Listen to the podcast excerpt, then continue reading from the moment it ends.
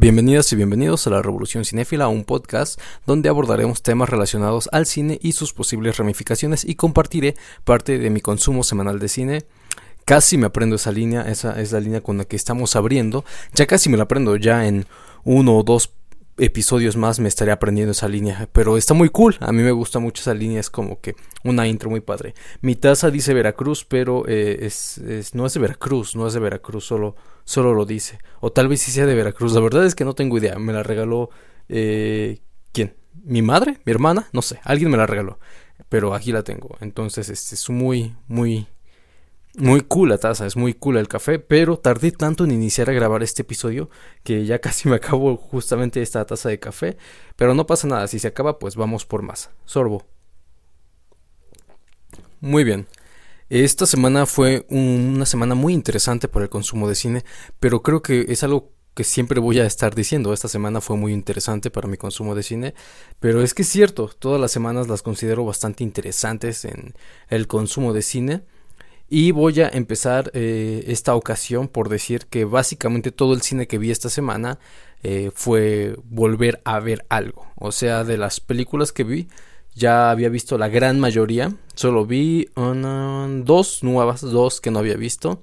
Y todas las demás son películas que volví a ver. Pero está muy cool. A mí me gusta mucho ver dos, tres, cuatro, cinco, seis veces una película que, que te gusta, que te agrada. Entonces a mí sí se me hace algo muy muy padre y pues esto es lo que pues más me emociona, la verdad me emociona mucho esta parte de poder ver dos veces una película y poder entenderla de una manera diferente, analizarla de una manera diferente. Y hemos hablado de ese tema con anterioridad, que es la revalorización de alguna obra artística o alguna obra en general.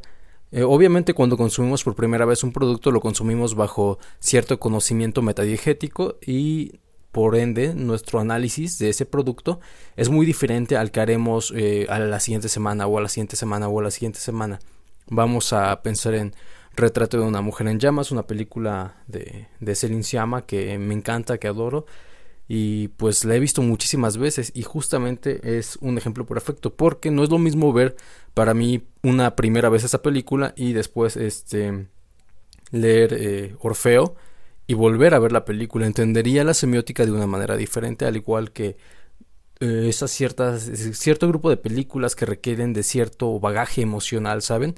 No es lo mismo que consumas esa película que requiere de cierto bagaje, bagaje emocional sin haber vivido algo parecido eh, y, y si la consumes, obviamente la vas a entender a la perfección, pero viviendo esas partes, pues es muy diferente el, análisis. Me pasa mucho con Love de Gaspar Noé. Hice un video al respecto porque yo defiendo mucho esa película.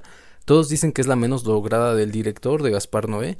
Eh, su película mejor lograda, todo el mundo lo sabemos y no es secreto para nadie, es Enter the Void. Y creo que es eh, su segunda película menos conocida, después de Solo contra Todos. Creo que la más conocida de Gaspar Noé es Irreversible. Y ahorita un poco más para una generación más contemporánea, contemporánea de cinéfilos y cinéfilas será Clímax. Clímax fue bastante conocida. Vamos a ver cómo le va con Vortex, que se va a estrenar en México apenas. Vamos a ver cómo, le va. Pero sí, Irreversible hasta 2017 era la película más conocida de Gaspar Noé. Sale Clímax y para nosotros, para la gente que tiene, no sé, 2002, 2002 así Irreversible, digamos eh, para 2020, 18, 18 años las personas que tienen de 18 años para arriba seguramente pues van a conocer siempre más Irreversible y siempre van a creer que Irreversible es mucho más conocida que cualquier otra película de Gaspar Noé, pero yo sí vi un fenómeno, sobre todo cuando sale Clímax, en las salas de cine como tal, eh, ver que las salas estaban completamente llenas de una audiencia un poco más joven. Y sí, la película Clímax es más digerible en un aspecto que es el literal, porque es baile, escenas de danza y muy padres. A mí me gustó mucho, de hecho, me obsesioné un tanto con esas escenas que yo dije, hoy quiero aprender a bailar Bog. O sea, es, es algo que necesito hacer eh, en mi vida. De verdad, a ese grado me gustó la película. Pero es un poco de todo. Yo sí creo que una generación más contemporánea de cinéfilos y cinéfilas va a preferir eh, Clímax sobre Irreversible. Mientras una generación, ¿cuántos años hicimos? ¿18? de 18 años hacia arriba va a preferir seguramente Irreversible porque crecen con, con Irreversible como esta película de ruptura porque para muchos, eh, no, no voy a decir que es una buena o una mala película. No vine aquí para, como saben, ni siquiera en mi canal de Icalkin Cine eh, digo si una película es buena, mala o la critico. Simplemente la analizo, analizamos lo que hay para analizar y punto. No, mi opinión no importa. Entonces, en ese aspecto, Irreversible sí es una película de ruptura para muchos. Fue con la película que, con la que dices, wow, esto es diferente. Por cierto, sobre Irreversible, yo hice justamente un mini ensayo. Ah, no sé si lo tenga en esta laptop, pero sí hice un mini ensayo, déjenme checar.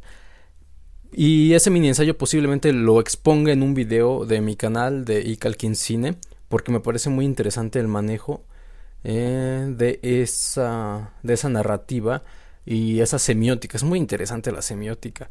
Imagínense cuántas veces, eh, bueno, no saben, tardé muchas veces eh, viendo esa película en darme cuenta de los relojes, de los relojes que hay en, la puesta en cámara de esa película. No me había dado cuenta hasta mucho, mucho tiempo después de ver esa película eh, cuántos relojes había. Y dije, oh, wow. Y por relojes no me refiero a literalmente un reloj ahí puesto en cuadro, me refiero a que el movimiento de la cámara a manera de reloj con un punto fijo al centro y por qué se mueve a la derecha o a la izquierda en cada punto, ¿no? Y sobre eso hay que corregir la teoría porque como saben hay una cosa que se llama fuga en análisis cinematográfico. La fuga no es lo mismo que una fuga en la pintura o una fuga en la música, no. La fuga en análisis, porque imagínense, yo, yo aprendí también muy grande que era la fuga en la pintura y me voló la cabeza ver puntos de fuga. Pero bueno, eh, regreso al análisis cinematográfico, la fuga es algo que no corresponde al análisis, algo que se salió de tu propuesta de análisis, por lo cual si hay una fuga en tu propuesta de análisis, eh, tienes que replantear toda o revalorizar. En muy pocas ocasiones una fuga no afecta al análisis, pero normalmente la fuga afecta al análisis semiótico. En el caso de irreversible es una fuga grande perder los relojes, entonces tuve que revalorizar todo el análisis previo, el, ensayo previo que había hecho sobre esa película, pero no lo tengo en esta, en esta laptop, pero pronto lo llevaré al canal de Icalkin Cine y ahí lo podremos disfrutar todos y todas juntos. Eh, es un análisis que me costó mucho, mucho, mucho tiempo, muchas lágrimas, mucho sudor. Eh, lo digo de manera mm, a manera de broma, pero de verdad me costó muchísimo tiempo bajar un análisis completo de esa película. Es más compleja de lo que creen y es lo que yo siempre digo de Gaspar Noé. Eh, su análisis, el análisis de sus películas es más compleja. Nada más que, obviamente, lo que tiene este autor es que disecciona a la audiencia, la parte en dos, ¿no? hay una bifurcación con audiencia siempre, ¿no? Los que superalaban a Gaspar Noé y los que odian a Gaspar Noé. Entonces, a mí me gusta su trabajo y lo entiendo, bueno, trato de entenderlo en un nivel de análisis semiótico y en un nivel de análisis formal. El plano técnico, el problema es de todos los que odian a Gaspar Noé, el problema es que solo se están quedando con el lado técnico y siempre terminan diciendo, es que es un autor eh, mamador, que, ¿cómo les mama esa palabra mamador, por cierto? Es un autor mamador y que no sabe nada, nada más les gusta por la violencia y porque replantea otras cosas. Y yo digo, mm, ok, no, no voy a decir nada al respecto. Y hay gente que lo ama, es que es el mejor director del mundo. Y, también yo sí me quedo así como cara de, ¿qué está pasando? Yo más bien eh, trato de analizar sus películas en, en sus tres planos como cualquier otro autor o autora cinematográfico. Entonces me gusta mucho su trabajo. Enter the Void para mí ha sido su mejor película, sí, por, por mucho Enter the Void es la mejor, mejor, mejor película. Sin embargo, es eh, después de Solo contra Todos, es la película menos conocida. La más conocida y reversible, y como dije para las nuevas generaciones, esa película más conocida será Clímax. Y entre estas películas está la que no es ni tan conocida ni tan no conocida, que es Love, su película de 2016. Es una película que requiere de mucho bagaje emocional. La verdad es que yo cuando la vi amé la película, amé la película y la analicé con un amigo y una amiga y todos entendimos exactamente lo mismo y pudimos analizarla súper bien. Sin embargo, mi amigo odió la película y mi amiga amó la película. Entonces, este, es, muy cool este efecto que, que produce Gaspar Noé. Hablo de este efecto en un video en mi canal de Icalkin Cine, donde, eh, donde el video se llama ¿Por qué amamos u odiamos el cine de Gaspar Noé? Los invito a pasar a checar ese video. Sorbo. Está muy bueno este café. Creo que ya lo había dicho la vez pasada, pero lo repito, está muy bueno. De hecho, otro sorbo. Y pues bueno, eh, este es el efecto que causa Love. Yo se lo atribuyo a una cosa que es el bagaje emocional, pero de verdad vean el video porque si me pongo a explicar ese tema en este podcast, vamos a echarnos todo el podcast, no nos va a dar tiempo de acabar el video, de condensarlo y no vamos a hablar de ninguna película, entonces mejor eh, pasen a ver el video y luego regresan al podcast y seguimos aquí platicando sin problemas. Bueno, el punto es que esa película requiere de un bagaje emocional y me parece increíble. Imaginemos entonces, regresando al tema de, de revalorizar una obra, imaginemos entonces que yo hubiera visto Love a mis, no sé, 15 años. Seguramente me hubiera sacado de onda, no sé si me hubiera gustado, la verdad es que es algo que no sabremos porque no pasó, pero seguramente sí, posiblemente sí me hubiera gustado, pero me hubiera sacado mucho de onda y no lo hubiera entendido porque yo hubiera dicho, ay, qué relación tan tóxica. ¿Por qué no simplemente eh, el vato acepta que ya no está ella? ¿O por qué no simplemente ella lo manda a chingar a su madre y se va, ¿no? Entonces, eso hubiera dicho yo a mis 15 años, pero tal vez si lo hubiera consumido a mis 16 años, 17 años, hubiera visto otra película, hubiera dicho, wow, esta película es muy, muy interesante. No sé qué hubiera dicho, porque ya viví, para, esos, eh, para viví cosas diferentes y aprendí de acuerdo a mi bagaje emocional. Recuerden que el aprendizaje, el conocimiento no solo es eh, sobre el bagaje cultural, que digamos que es aprender eh, de memoria cosas, 2 más 2 es 4, ¿no? Es aprender esas cosas de memoria, todo eso entra al bagaje cultural, pero tenemos el bagaje intelectual y el bagaje emocional. Todo es conocimiento, todo lo que se puede aprender es conocimiento. Entonces, esa película requiere de un cierto bagaje emocional, ¿no? Entonces, para mí verla, no, no, no sé cuántos años tenía cuando la vi, pero la vi el mismo año que se estrenó, en 2016. Bueno, entonces sí sé cuántos años tenía, pero no les voy a decir. El punto es que la vi cuando, no cuando se estrenó, pero sí ese mismo año. Entonces, este, un perro llorando ya afuera. Entonces, eh, no, no está llorando, creo que solo se está quejando. Bueno, ay, perro, ¿me dejas grabar, por favor, mi podcast? Gracias. Bueno, el punto es que obviamente cuando yo había vivido ciertas cosas y veo la película la siento de cierta manera, pero siempre me pongo a pensar, si yo no hubiera vivido lo que viví justamente ese año que vi la película, pues evidentemente no me hubiera gustado, tal vez no lo hubiera entendido, porque no viví eso. Y me pasa mucho con mucha gente a, la que le recomiendo la película. Siempre la gente que no, no le tocó vivir algo parecido o algo intenso de esa manera como la película, le suele no gustar la película y por eso hice mi video de por qué amamos u odiamos Love de Gaspar Noé. Es una ruptura muy interesante la, la, que causa esa película. Regresemos a lo de la revalorización. Volver a ver una película es bueno y lo dije también en mi video de Short Boss eh, que hice en mi canal Icalkin Cine. Igual pueden pasar a checarlo, que de hecho eh, el video se llama La importancia de la revalorización de las obras. Eh, obviamente cuando adquieres más conocimiento mejor entiendes una obra. Vamos a poner un ejemplo rápido, que es un ejemplo propio y me pasó con la película El Exorcista. La vi, recuerdo, una vez con mi hermana y mi padre. Y pues la entendí de cierta manera y yo dije, ok, está, está cool, y me gustó la película. Y después me tocó verla en análisis cinematográfico. Tuve que volver a ver esa película con un profesor. Y cuando la terminé de ver dije, ok, ya habían pasado como dos años de que la había visto. Entonces cuando la vuelvo a ver para mí es como que, oh wow, no puedo creer que haya pasado todo esto y que no me haya dado cuenta la vez anterior que la vi con mi padre y con mi hermana. Obviamente tenía eh, información nueva, conocimiento nuevo en mi metadiégesis, por ende pude ver la película con otros ojos, entonces entendí cosas diferentes y capté en mis tres niveles de interpretación cosas muy muy diferentes.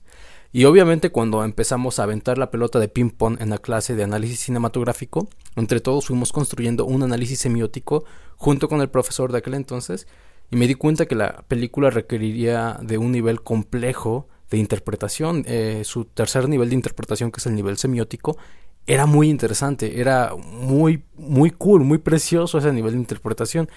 Y yo dije, oh, wow, no puedo creer que yo no haya podido ver esto. bien egocentrista, no puedo creer que yo no haya podido ver esto. Y yo sé que si el día de hoy me, pusiera a ver otra vez El Exorcista, vería cosas que no vi tampoco esa, esa vez en mi clase de análisis semiótico. Vería cosas más interesantes, vería cosas nuevas. Es, esa es la importancia de poder revalorizar las obras, que cada vez que vuelvas a ver un producto puedas ver algo diferente, algo nuevo, puedas eh, entender más cosas. Y eso te va a pasar con cualquier película. La segunda vez que la veas, vas a entender más cosas. La tercera vez que la veas, vas a entender más cosas. La cuarta vez más y la quinta vez más, la sexta vez más. no pasa con todas las obras. Eh, por ejemplo, no pasa con Hollywood. Ah, yo aquí luego, luego tirando la piedra, ¿no? Este, su, su cine suele ser muy literal. Si tienen sus excepciones, claro, como todos. Pero su cine es muy, muy literal. Pero eh, con cualquier buena obra, si la revalorizas, eh, te vas a encontrar cada vez con algo más intenso, más eh, semiótico, mucho más complejo. Entonces vas a encontrar siempre como que más carnita para, para poder hablar. Entonces eso es esa es la importancia de revalorizar las obras. Pues bueno, dicho lo anterior, ahora sí, vamos a empezar con mi consumo semanal de cine. La otra vez le decía a mi hermana que me parece muy chistoso no sé qué están festejando aquí por donde vivo. Siempre me es muy complejo em, grabar, sean videos para el podcast o sean videos para mi canal y Calquín Cine, porque vivo en una ciudad muy religiosa, muy, muy religiosa, católicos, por cierto, y pues festejan a un santo todos los días, no sé, yo creo que festejan eh, todos los días, de verdad, así diario, diario es un santo, entonces todo el tiempo hay cohetes y, y no, no, es, es un poco complejo vivir aquí para poder grabar y por muchas otras razones, pero para poder grabar específicamente me parece un poco pues complejo. Pero bueno, em, mi consumo semanal de cine. Muy bien. Eh, la mayoría de las películas que vi ya las había visto con anterioridad, entonces em, lo que lo que vamos a hacer es empezarlas a hablar de cualquier manera, porque obviamente volverlas a ver es revalorizarlas. La película que muero por revalorizar es Ben y Mira, ¿saben? Yo la vi hace pues, ya un par de, años, eh, tal vez dos o tres nada más, pero pues sí, yo vi Ben y Mira y me encantó. Fue la película antibélica más cool que haya visto. Y la verdad es que me dan muchísimas ganas de volver a verla y revalorizarla y ver qué tanto le podría sacar ahora. Ah, les iba a comentar que, que, yo una vez comentaba con mi hermana algo muy cool, que es que yo suelo grabar eh, de noche, casi siempre grabo de noche, rara vez grabo de día, eh, por el ruido justamente, si no sí grabaría de día, pero casi siempre grabo de noche, es como que por defecto, cuando anochece, saco la cámara. Entonces a esta hora ya mi voz suena muy graciosa, yo le decía, yo me escucho en los videos y yo sé que no es como hablo en las mañanas, porque si hago un video en las mañanas, sale mi voz súper gruesa. Pero si hago un video en las noches, ya sale esta voz. O sea, conforme pasa el día, mi voz se va agudizando, agudizando, agudizando, hasta esta hora en la que mi voz ya simplemente... Esta es la más, lo más agudo, esta, esta es mi voz más aguda. Entonces es muy gracioso, le decía que es muy chistoso. Yo me levanto en las mañanas y quiero grabar un video y eh, una voz se sota y lo grabo en las noches y es esta voz. Esta es, esta es mi voz nocturna. Yo soy un hombre de varias voces. Esta es mi voz nocturna. Bueno, para empezar, hice un video para mi canal de Icalkin Cine eh, sobre la película Traffic de Steven Soderbergh. Entonces, para hacer ese video, pues volví a ver la película. Entonces, esa fue la primera que consumí esta semana, Traffic de Steven Soderbergh. En el video que hice para mi canal de Icalkin Cine, que no sé si ya se salió, ¿qué día es hoy? Eh, bueno, este podcast se sube. Ah, y otra cosita que les iba a comentar: los podcasts los subo los miércoles, pero tengo un problema. Nuevamente regreso a vecinos y vecinas ruidosos y a que donde vivo es una ciudad muy religiosa, muy católicamente religiosa. Es una ciudad muy católica y celebran muchos, muchos, muchos santos, entonces cohetes todo el tiempo.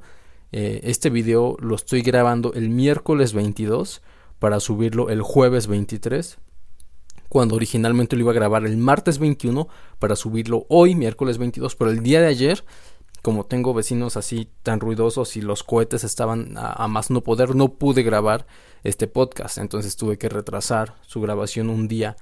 Entonces voy a empezar a grabar estos podcasts en vez del martes, los voy a grabar por ahí del domingo para que sí se suban los miércoles. Entonces voy a comenzar mi semana de cine por ahí de de lunes a domingo va a ser. Entonces lo que, lo que hable de cine va a ser lo que consuma.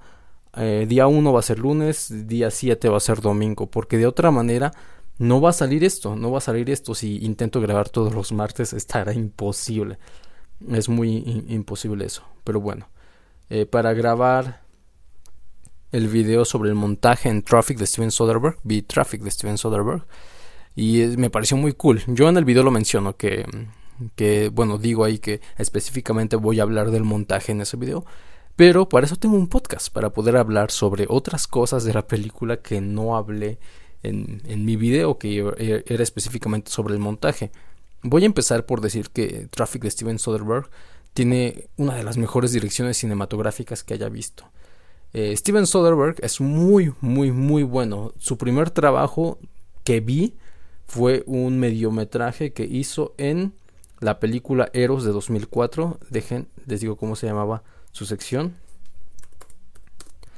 Vi Eros eh, de 2004. La, la, manera en la que llegué a esa película fue muy graciosa. Eh, fue en mi época donde estaba muy obsesionado con el cine erótico. Eh, cine erótico, no, no, no cine porno, cine erótico. Porque me interesó durante un tiempo y de hecho estudié mucho al respecto sobre el erotismo en las artes, en todas las artes. se me hacía muy, muy interesante el tema y, justamente hablaba con un amigo sobre el erotismo en la música, el erotismo en el cine, en la pintura, en la literatura.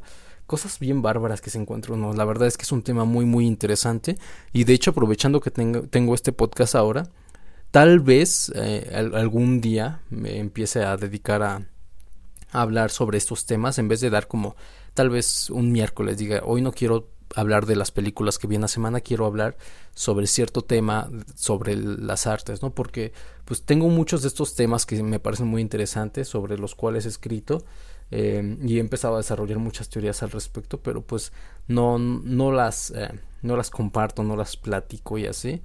Eh, por ejemplo, esto de, de, la shaky cam, que es una de las cosas más chidas, de esa sí tengo una tesina pequeña, porque me encanta, la cámara en mano sí me encanta, me encanta, me encanta, siempre con estilo narrativo cinematográfico, claro, pero me encanta. Entonces, esta sección que dirige Steven Soderbergh se llama Equilibrium, con Robert, Downey Jr. y con Alan Arkin.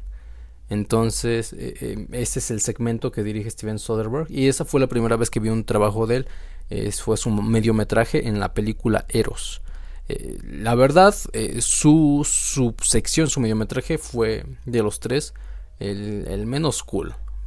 Pero recordemos que las obras se, se analizan por su individualidad y no se comparan con otras obras. Es su individualidad. No voy a decir este, ay, Dalí está muy chido eh, eh, eso, ese trabajo que hizo, pero la verdad es que Leonardo da Vinci, o sea, no, no se comparan las obras. Cada obra se, se evalúa por una individualidad y punto. Y eso fue lo primero que vi de Steven Soderbergh. De ahí ya no volví como que a ver trabajos suyos, o, no conscientemente, porque obviamente pues consume cine, pero como todo cinéfilo antes de, de dedicarme bien a la cinefilia o o antes de ser cineasta, pues no, no me quedaba a leer, ah, ¿quién dirigió tal, tal película? ¿Quién no la dirigió? Pero tiene unas cosas bien, bien padres como Sex Lies and, Video, Videotape. Está increíble. Solaris, Traffic, que es lo más cool que, que, tiene, la verdad. Es así yo veo Traffic, es, me parece maravillosa, la verdad. Y lo que me gusta mucho es su dirección y nuevamente el montaje de la saga de Ocean's Eleven. Entonces, de esas tres películas, Ocean's 8 ya no. Esa la, la, ya no me gustó ni la dirección ni el montaje. Digo, vi la película porque había visto las tres anteriores, pero en cuanto a dirección y montaje no, no sentí para nada eh, lo mismo. Obviamente, pues esta película ya no es dirigida por eh, Steven Soderbergh ni, ni es eh, editada por Stephen Mirion, que es el editor de Ocean's Eleven. Esas tres películas, cuando las vi, yo dije, este cabrón dirige muy interesante, o sea, dirige muy, muy bien. Y el tipo es un maestro en la cámara en mano, hablando de, de la Shaky. Como les dije, yo tengo todo un estudio en cámara en mano y, y eso me gustó mucho, ¿no? Corroborar mucho de, de, lo que menciono y ver cosas nuevas, porque siempre aprendes mucho, ¿no? De hecho, regresando a Gaspar Noé, él dice que lo mejor que puedes ver son documentales. Dice, no ficción, documentales. Dice, aprendes mucho más de los documentales que viendo cualquier película ficción. Un documental. Yo digo que aprendes de todos lados, no solo de ver cine, no solo de ver documentales, no solo eso, aprendes a dirigir de todos lados. Tengo un video en mi canal de Calquín Cine que vayan a checar, se llama Dirección Cinematográfica Primitiva y es ahí menciono que todos somos por defecto directores de cine, por defecto. Y ya solo hay que encontrar el porqué de todo, o sea, porque todo lo que imaginamos, todo lo que pensamos y los encuadres, sonidos, todo, todo, todo, tiene un porqué, solo que somos inconscientes, no sabemos el porqué del porqué. Entonces es buscar ese, esa manera de hacernos conscientes de ese porqué eh, para poder aprender a dirigir. Y pues bueno, eh, para mí Traffic es una película excelente dirigida, muchísima cámara en mano y hay momentos claves. Yo mencioné uno en ese video que apenas va a salir, pero eh, mencioné uno que es la escena de del doble desayuno. La escena del doble desayuno yo mencioné cómo está súper bien construida en montaje, pero ahora quisiera decir cómo es que está súper bien construida en dirección cinematográfica. Para empezar, eh, hay un desplazamiento que me encanta, que así me super fascina hay muchas escenas en las que Steven Soderbergh pudo haber este, dicho voy a poner una shaky cam con toma fija. Toma fija entre comillas porque con shaky cam nunca como tal tendrás una toma fija, ¿no? Pero él pudo haber dicho quiero una toma fija con shaky cam de tales cosas y un momento específico para crear tensión decide en vez de mantener fija la toma hacer un desplazamiento hacia la izquierda. Y ese desplazamiento hacia la izquierda en escena de del doble desayuno me parece fantástico. Cómo nos enteramos también de de que pues es que no sé, bueno, voy a decir esto, alerta de destripe. Ahora sí, continúo.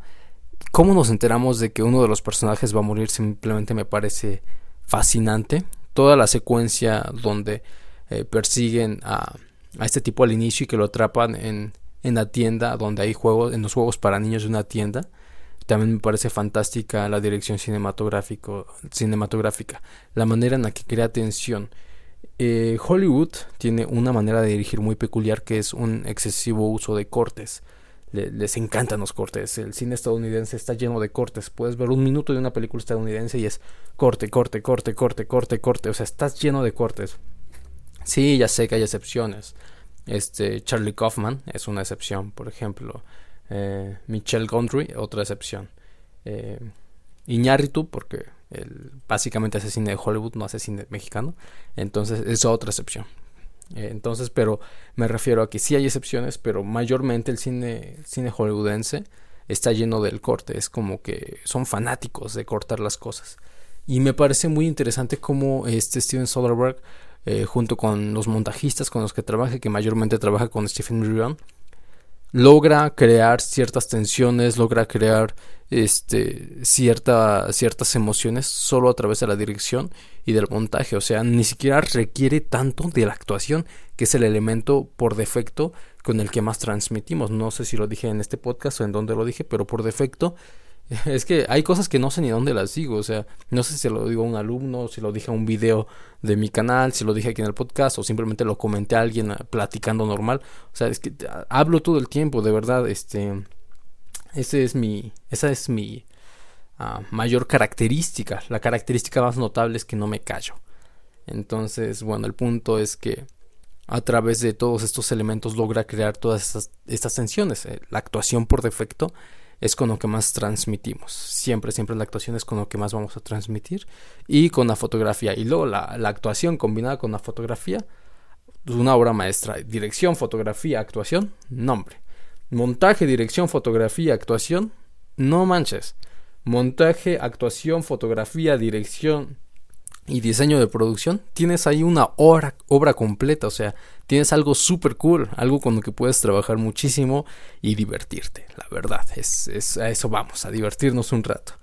Entonces, a, a mí, para mí, Traffic fue una película dirigida, pero increíblemente, la verdad, yo no encuentro fallas en la dirección. Hay momentos en los que yo digo, ah, yo hubiera hecho esto o hubiera hecho esto otro, pero a nadie le importa lo que yo hubiera hecho, porque la película ya está dirigida y como tal ya está padre. Hay algo que, que siempre te dicen en la escuela y que después te das cuenta que es muy cierto, ¿no? Que cuando dirijas algo, eh, no se lo. Y, y antes de que saques el producto, antes de que lo hagas público tu producto, no se lo enseñas a otros cineastas. Porque si se lo enseñas a otros cineastas, no te van a decir que está bien, si les gustó, que no les gustó, que sintieron, que no sintieron, que eso, que, es lo más importante, que entendieron, que no entendieron, que sobreentendieron, que no sobreentendieron. Siempre te van a decir qué hubieran hecho. Esos son los cineastas. te van a decir qué hubieran hecho. Entonces, cuando hagas un producto, enséñaselo a quien sea, a tu mamá, a tu papá, a tus hermanos, a tus hermanas, a, no sé, al señor de la tienda de la esquina, a la persona de la gasolinera, a quien quieras. La verdad, puedes enseñarle ese producto a quien quieras, excepto un cineasta. Un cineasta es la peor audiencia. Siempre te van a decir lo que, lo que hubieran hecho. Y yo puedo poner como 15 ejemplos sobre esto. Voy a solo recurrir a, a uno, que es un cortometraje que hice que se llama Lábil cuando lo presentamos al momento de, de la retroalimentación, la retroalimentación era, ¿por qué hiciste esto cuando pudiste haber hecho? No, yo hubiera hecho esto. Y yo dije, ¿qué clase de retroalimentación es que hubieras hecho tú? A mí no me interesa lo que hubieras hecho, cómo hubieras dirigido tú. A mí me interesa lo que sentiste, lo que viste, lo que entendiste de lo que hice, no lo que hubieras hecho tú. Entonces sí, este, enseñarle tu, tu producto, tu trabajo a, algún otro cineasta, eso es terrible, es lo peor que puedes hacer. Entonces, en ese sentido, eh, lo que voy, a lo que voy es que cuando yo les digo que vi escenas de traffic que yo dije, ah, hubiera hecho esto, hubiera hecho esto otro yo, no me hagan caso, porque yo lo, estoy hablando como cineasta, lo que hubiera hecho yo, pero yo no dirigí esa película. La dirigió Steven Soderbergh y la dirigió excelente. Y si nos vamos de Steven Soderbergh a algunos otros trabajos, pues nos vamos a encontrar con esta trilogía de Oceans, que están dirigidas increíbles. Yo no sé por qué la gente cree que solo por ser películas pop eh, no, no están bien dirigidas o es una dirección más, pero para mí Soderbergh es muy bueno dirigiendo, es muy muy bueno. Yo he aprendido mucho de la dirección de Steven Soderbergh. Hay decisiones que toma que yo digo, ah, claro, ¿por qué no se me ocurrió antes? ¿Por qué no intento yo resolver una escena también de esta manera? Entonces, e, es muy interesante lo que hace Soderbergh en Traffic. Eh, lo que no me gusta, y lo dije en mi video de Icalkin Cine, eh, y lo voy a repetir aquí, porque de verdad no me gusta, es algo que ya he dicho muchas veces en mi canal. A mí no me gusta que un personaje diga la premisa en voz alta. El caso es Spider-Man, la de Sam Raimi, la primera. Va a morir el tío Ben y dice la frase más icónica que todo el mundo conoce, que es eh, un gran poder conlleva una gran responsabilidad. Esa es la premisa de la película. Y me le echaron a perder diciéndola. Yo sé que, al cine hollywoodense y a los fanáticos del cine hollywoodense les mama este, escuchar la premisa. A mí no, porque ese es trabajo del espectador y de la espectadora. Eh, poder entender la premisa. Imagínate que estás viendo Romeo y Julieta y al final, cuando despierta Julieta, dice algo. Bueno, yo estoy asumiendo que todos saben de qué va. Ya leyeron Romeo y Julieta. Al final, cuando despierta Julieta, dice. Oh, este, desperté. No sé, ya saben cómo hablaban también en este tipo de cine. Eh, oh, ya desperté. Y solo quiero decir que el amor supera cualquier barrera. No lo dice. No lo dice porque es ridículo que lo diga porque tú como espectador y como espectadora ya sobreentendiste esa premisa. A eso vas a entender, o sea, vas a desarmar, bueno, de una buena obra, me refiero. Obviamente hay películas hechas a... Uf, pero bueno, me refiero a una buena obra, tiene un espíritu. Este espíritu en las escuelas de cine nos lo enseñan como premisa, pero yo le digo espíritu. Entonces, una buena obra tiene un espíritu. Y ese espíritu es lo que estamos buscando durante toda la película. Este espíritu o premisa se tiene que corroborar en todas tus escenas. Es como como una teoría que al final tienes que aceptar o rechazar, como el método científico. Al final la hipótesis o la aceptas o la rechazas y punto. El punto es que llegamos a, ciertos puntos donde dicen las premisas en voz alta y lo odio en la película de El Ogro de Ismael Rodríguez, filmada en Guatemala con Tintán en un papel secundario. Esa película me encanta, por cierto. Ahí acepté que dijeran la, la premisa porque es una película para niños. Obviamente en películas para niños es claro, o sea, el niño pues tal vez eh, medio entienda ahí más o menos a, qué se refiere la película, a los valores, porque normalmente son películas sobre valores, etcétera, que trata de dar a entender la película, pero al final eh, eh, dicen la premisa en voz alta, dicen, no, es que hay tesoros que solo viven en nuestros corazones. Yo digo, claro que es la premisa del logro. Y la dijo el niño en voz alta y lo dejamos pasar porque porque esta película es para niños, es para un público infantil. Pero mm, no todas las películas son para un público infantil. Sorbo. No todas las películas son para un público infantil. Entonces es lo equivalente a, a la moraleja en las fábulas.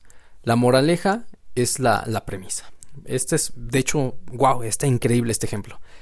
Tú lees una fábula. Al final tú entiendes ciertas cosas de la fábula y dices, claro, esta fábula te trata de decir que si haces mal, el mal regresará hacia ti. Claro, tú lo sobreentiendes, pero las fábulas eh, suelen ser también dirigidas a un público, a un lector, una lectora más infantil. Entonces, viene abajo una cosa que dice moraleja. Moraleja. No hagas cosas malas o regresarán hacia ti. Esa es la moraleja. Es lo mismo en el cine. Solo que, que, que odio que al final de la película digan moraleja y ya te expliquen la premisa. Eso es lo que pasa. No me gusta que un personaje diga la premisa en voz alta. Entonces, cuando, cuando dicen un gran poder conlleva una gran responsabilidad, para mí es como que. Porque tú, como espectador y espectadora, eso es tu trabajo. A eso vas a sobreentender. Y, te lo están diciendo, entonces odio que hagan eso. Para, para el cine infantil, yo digo, ok, cool. Pero pues bueno, para el cine no infantil, pues ok. Ya digo, ok, échale ganas. échale ganas entendiendo la película. Y hay otra que es peor. Que lo hizo una vez este Gaspar 9, por cierto. Que es poner en letras la premisa en la pantalla. Es para mí lo mismo que un personaje te diga, te diga la premisa. Porque es trabajo del espectador. Al final de Irreversible, Gaspar Noé te pone en la pantalla. El tiempo lo destruye todo. Y yo, ¿por qué? ¿Por qué haces eso? Esa es la premisa. Esa es la premisa. ¿Por qué me haces eso? Ya había entendido que el tiempo lo destruía todo. Y ahora me hace sentir estúpido porque me estás subestimando, estás subestimando a tu espectador y espectadora cuando les dices la premisa. Ellos pueden, ellos pueden solos. Entonces siento un poco feo que, nos subestimen a veces y nos pongan las premisas. Es lo peor. Entonces odio que las premisas sean dichas en voz alta o que estén escritas en la pantalla. De, eh, irreversible está increíble. Solo mm, odio cuando aparece el tiempo lo destruye todo porque ese es responsabilidad del espectador y espectadora llegar a la premisa. No, obviamente, pues Da Vinci ya está muerto, pero no te enseña eh, a ti la Mona Lisa y te dice, mira, esta obra quiere decir esto. No, no, o sea, no. es el trabajo del espectador y espectadora entender. Entonces, pues bueno, no subestimen. Si, si hay por aquí algún cineasta, algún compañero viéndome o escuchándome, no subestimes a, tus espectadores, no, no los subestimes jamás. Pues bueno, regresando a Traffic de Steven Soderbergh, a Michael Douglas da al final un pequeño discurso. La película es sobre los cárteles de drogas y cómo se mueven las drogas para llegar a Estados Unidos. Hay partes que hablan en México, hay partes que están en Estados Unidos y pues todo el movimiento de las drogas. Y al final la película te dice que no importa dónde lo ataques, ¿no? Que, que eres parte del problema de cierta manera comprando tu, tu, este, tus drogas por ahí, luego quejándote del narcotráfico. O sea, te dice que no importa que estés haciendo, de cierta manera eres parte del problema, ¿no? O sea, si eh, durante toda la película te dan, te dan a entender eso, y al final Michael Douglas, el personaje de Michael Douglas, que tiene una hija en esta película, y su hija es una drogadicta, ¿no? Y consume todo tipo de drogas y bla, bla, bla al final te dices que cómo puedo yo dar un discurso antidrogas, porque él es aparte en Estados Unidos, bueno, su personaje es eh, el, jefe de antidrogas en Estados Unidos, el que se dedica al exterminio del narcotráfico y todo eso, ¿no? Entonces dice, ¿cómo puedo yo dar un discurso sobre qué tanto avanzamos en las drogas si en nuestras familias tenemos a esa persona? si nosotros eh, solapamos las, las actitudes, si nosotros, o sea, y, eso lo dice al final en su rueda de prensa, dice, ¿cómo puedo yo, yo decir que tanto hemos avanzado combatiendo las drogas si el problema viene desde la educación, si el problema viene desde acá, si cómo quiero yo exterminar y culpar a, a los cárteles mexicanos, cómo quiero yo culpar eh, a la policía fronteriza, cómo quiero yo culpar a alguien si mi, si mi hija está consumiendo drogas, cómo quiero yo culpar a alguien si es un problema que del que, cual todos formamos parte de en diferentes tipos de culpa, ¿no? O sea, como, como yo puedo eh, pararme aquí enfrente de ustedes a decirles que estoy avanzando con el exterminio de, del narcotráfico. Es un mensaje muy interesante y todo eso, pero yo lo vi con cara de no, no, eso, de eso se trataba la película. Ese es trabajo del espectador y la espectadora entender ese discurso. Entonces, eh, para mí era innecesario que pusieran ese discurso porque ya se había entendido. Entonces, ese es el punto. Eh, de, hecho, por ahí también dice la premisa y yo dije, ah, Dios, Dios, Dios. Entonces, es muy curioso cómo subestimamos muchas veces al, al espectador y a la espectadora. No, no subestimen nunca al espectador y a la espectadora. Eh, son mucho más inteligentes de lo que creen. Son mucho más inteligentes en muchas ocasiones que tú, cineasta. Entonces, es muy interesante, la verdad, como este evento. Pero bueno, les digo, yo sí dejo pasar que se diga la premisa en voz alta en infantil, porque es para niños, es dirigido para niños y eh, es como para decir, ¿sabes qué? Medio entendiste los valores que te estoy dando, pero lo que realmente quise darte a entender es que ah, vamos a, a, vivir la vida siendo sonriendo y siendo felices y bla bla bla. Yo digo, ok, cine para niños, cool, pasable. Y ya nada más en el cine para niños. No me gusta ver películas donde digan la premisa. De hecho, no recuerdo qué película estaba viendo apenas con mi hermana. Digo apenas porque pues ya tiene ahorita como un mes que no la veo. Pero, pero apenas la última vez que la vi. No recuerdo qué película estamos viendo y yo... Y yo no estaba gritando con no, porque estaban diciendo la premisa en voz alta a los personajes y yo le digo, ay no, no, no, olvídalo. Estas películas donde dicen la premisa en voz alta como lo odio. Es como decirle tonto al espectador y a la espectadora. Pero bueno, eh, uff, este podcast dura 40 minutos y ya voy los 40 minutos, me estoy dando cuenta. pues bueno, solo terminemos con Traffic de Steven Soderbergh. Les digo que, que de verdad, aunque consuma cierta cantidad de películas, nunca voy a poder decirles todas. Aunque abrí este podcast justamente porque en mi canal no podía hablar de tantas películas al mismo tiempo, porque solo llevo una película a la semana. Pues aquí tampoco, porque al parecer en este podcast solo estoy trayendo una sola película también por, por video. El, episodio 2, el episodio pasado, ah, llegamos a hablar dos o tres películas de nueve. O sea, dos o tres películas. Y ahorita estamos igual a, hablando una película de diez. Entonces es como que lo mismo. Entonces... Eh, pero bueno, no importa. Es, es una buena película. Vean Traffic de Steven Soderbergh. Vale la pena completamente. Y si, y si eres de esas personas que que como que no les gusta todavía este tipo de cine de, de autor o, cine mamador como, como dijeran otros porque la gente cree que solo existen dos tipos de cine, ¿no? El que el cine y el cine mamador. Así lo veo porque si tú le dices a alguien, "Oye, no me gusta Star Wars o no me gustan Harry Potter o no me gustan tales películas, no me gusta John Wick, no me gusta Transformers, no me gusta ninguna de Marvel." Y dicen, "Ay, pero te gusta Tarkovsky, ¿no?" Y yo, sí. dicen, ah, es que eres un mamador. O sea, en automático, si no te gusta lo más comercial, eres mamador. O sea, no importa el por qué no te guste, no importa que sí te guste por... No importa por qué, eres mamador. O, eres como todos o eres mamador, no hay de otra. Entonces, este, este podcast debió llamarse eh, Mamador Podcast, un pedo así.